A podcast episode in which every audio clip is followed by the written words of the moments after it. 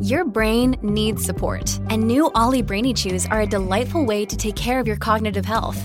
Made with scientifically backed ingredients like Thai ginger, L-theanine, and caffeine, Brainy Chews support healthy brain function and help you find your focus, stay chill, or get energized. Be kind to your mind and get these nootropic chews at ollie.com. That's O-L-L-Y.com. These statements have not been evaluated by the Food and Drug Administration. This product is not intended to diagnose, treat, cure, or prevent any disease.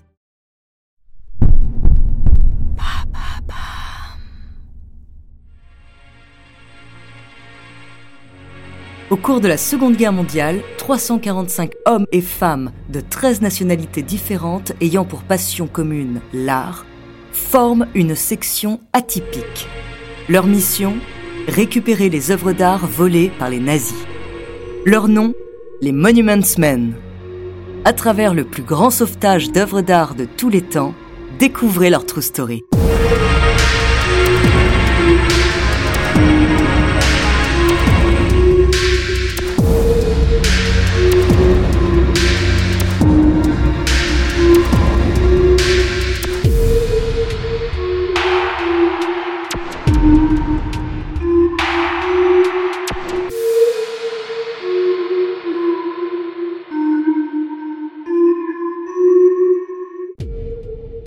Bonjour, ici Andrea. Bienvenue dans True Story. Aujourd'hui, je vais vous raconter l'histoire de la section rassemblée pour sauver la vie culturelle de l'Europe pendant la Seconde Guerre mondiale.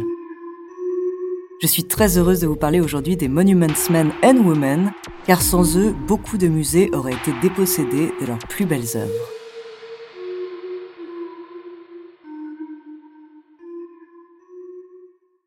Tout d'abord, replongeons-nous dans le contexte historique de l'époque.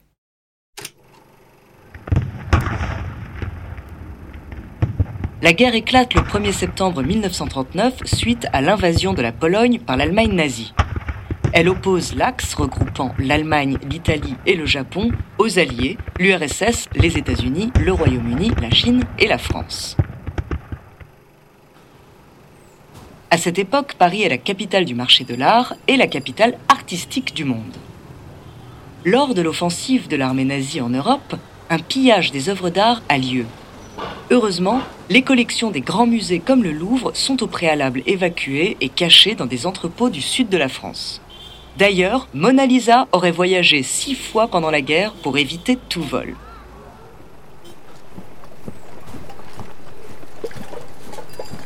Les Allemands arrivent à Paris en juin 1940 avec une liste des grands collectionneurs juifs. En effet, le pillage concerne majoritairement les œuvres juives. Sous les ordres du Führer, les nazis spolient les plus grands collectionneurs juifs, beaucoup de musées, et les œuvres sont envoyées de l'autre côté du Rhin pour remplir le musée de Linz. Les œuvres volées sont d'abord stockées dans des salles réquisitionnées du Louvre, puis, manquant de place, dans la salle du jeu de paume. On estime leur vol à près de 5 millions d'œuvres.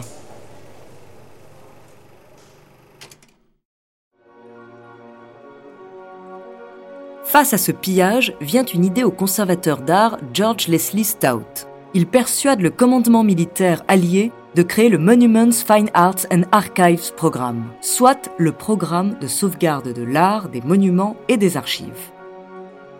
Le 23 juin 1943, le président Roosevelt approuve la formation de la Commission américaine pour la protection et la sauvegarde des monuments artistiques et historiques dans les zones de guerre. Son président est le juge de la Cour suprême Owen J. Roberts. Ainsi naît la section Monuments Men, un groupe d'engagés dédié à la sauvegarde de l'art, des monuments et des archives, dirigé par George Leslie Stout. Ils sont chargés de préserver les réalisations artistiques et culturelles de la civilisation occidentale, de la destruction de la guerre et du vol par les nazis. La section est répartie dans les armées alliées avec une prédominance des Américains et des Anglo-Saxons. Elle regroupe 345 femmes et hommes volontaires de 13 nations différentes. Ils sont conservateurs, historiens et archivistes. Avec une moyenne d'âge de 40 ans, la plupart sont inaptes au combat. Au départ, leur mission n'est pas prise au sérieux par les troupes, elle fait sourire les soldats. De plus, sur le terrain, les unités combattantes ne font pas de la protection des œuvres d'art leur priorité. Le groupe ne dispose pas de beaucoup de moyens et souffre de gros problèmes logistiques. Charles Parkhurst, un des Monuments Men, explique Nous n'avions pas de camion, pas de jeep, rien que nos chaussures et aucun soutien de la bureaucratie. Pendant le conflit, le groupe tente de récupérer des archives et de garder des sites historiques. On trouve des photos d'archives où l'on observe les méthodes, pour le moins peu conventionnelles et surprenantes, des hommes. Par exemple, ils mettent des sacs de sable devant la scène de Léonard de Vinci ou empêchent l'entrée dans un musée. Leur mission, bien qu'en général à l'écart des zones de combat, n'en reste pas moins dangereuse. Une petite trentaine des hommes sont allés jusqu'à braver les lignes du front pour suivre, localiser et récupérer des œuvres. Deux Monuments Men sont tués au combat en protégeant des œuvres.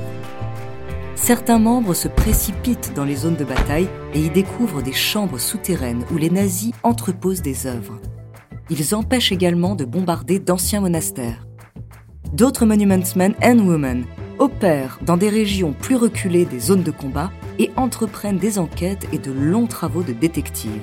C'est ainsi qu'ils retrouvent un château en Bavière où sont stockées des milliers d'œuvres volées et autrefois entreposées au jeu de paume. Leur mission s'accélère lorsque les Alliés pénètrent en Allemagne. Hitler, voyant la défaite approcher, signe le décret Nero et ordonne que tout soit détruit en Allemagne, y compris les œuvres d'art. Les Monuments Men jouent alors une course contre Hitler. Les Allemands ont passé une bonne partie de la guerre à piller les richesses artistiques de l'Europe.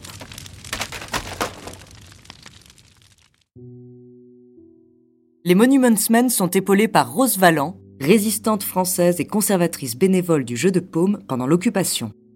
Rose risque sa vie quotidiennement en espionnant des officiers nazis, en écoutant leurs conversations se faisant passer pour une assistante qui ne parlait pas allemand. Elle tient un registre des entrées et sorties des œuvres au jeu de paume et liste en secret les œuvres pillées par les Allemands. Elle va ainsi savoir où sont cachées les œuvres volées et fournir ces listes aux Alliés. Ainsi, les Monuments Men découvrent des points stratégiques où sont entreposées une grande partie des œuvres. 60 000 objets d'art ont été restitués grâce à Rose. Les Monuments Men font des trouvailles monumentales.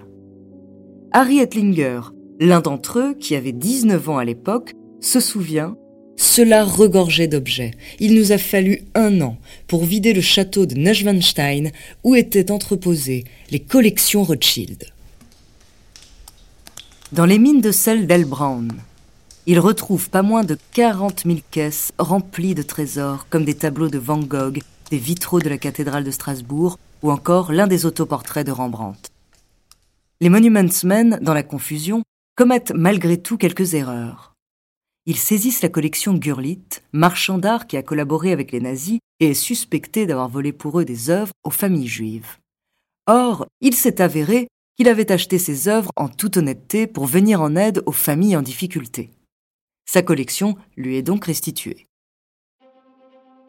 Au fur et à mesure de leur récolte, l'équipe rassemble les œuvres retrouvées dans des collecting points, puis les restitue à leur pays d'origine. Après la fin de la guerre, plusieurs centaines des Monuments Men and Women sont restés en Allemagne, en Autriche, Italie et au Japon jusqu'à six ans pour certains afin de coordonner le retour d'œuvres d'art dans leur pays d'origine. En parallèle, ils profitent de ce temps pour faire renaître la vie culturelle des pays dévastés par la guerre en organisant des expositions temporaires et des concerts. Le dernier Monument Man quitte l'Europe en 1951. À leur retour, ils reprennent leur poste dans les institutions culturelles et leur carrière se retrouve vite propulsée, sûrement grâce à leurs actions en tant que Monuments Men. En 2007, la Monuments Men Foundation est créée. C'est une organisation à but non lucratif créée pour sensibiliser le monde entier au service des Monuments Men and Women, les honorer pour leur réalisation et achever leur mission de restitution de l'art disparu. L'histoire de cette organisation est longtemps restée dans l'ombre. Elle a été redécouverte à l'occasion de la sortie du film au titre de la section Monuments Men. Les rôles principaux y sont joués par les monuments du 7e art, Georges Clooney, Matt Damon, Bill Murray, Jean Dujardin et Kate Blanchett. Nous avons pour mission de retrouver et de protéger plus de 5 millions de pièces de collection et d'œuvres d'art volées. Le film est réalisé par George Clooney, qui interprète le rôle de Frank Stokes, nous rappelant le personnage de George Leslie Stout. On peut exterminer toute une génération, raser les maisons des gens, ils les rebâtiront. Et si vous détruisez leur mémoire, leur histoire, c'est comme s'ils n'avaient jamais existé. C'est ça que veut Hitler, et c'est pour cette raison que nous nous battons. Pour réaliser le film, il sera épaulé par Harry Ettlinger. La star d'Hollywood a été inspirée par le livre écrit par Robert Hetzel, qui a œuvré à la création de la Monuments Men Foundation. L'auteur qui voit l'histoire du groupe sortir de l'ombre et accéder doucement à la gloire explique On la redécouvre car ils ont incarné un état d'esprit. Une fois ses travaux révélés au grand public, Harry Ettinger est décoré par l'Allemagne d'une médaille d'honneur. Merci d'avoir écouté cet épisode de True Story. N'hésitez pas à le partager vous pouvez retrouver tous nos épisodes sur Podinstall, Apple, Spotify, Castbox, Deezer, Sibel et Magellan.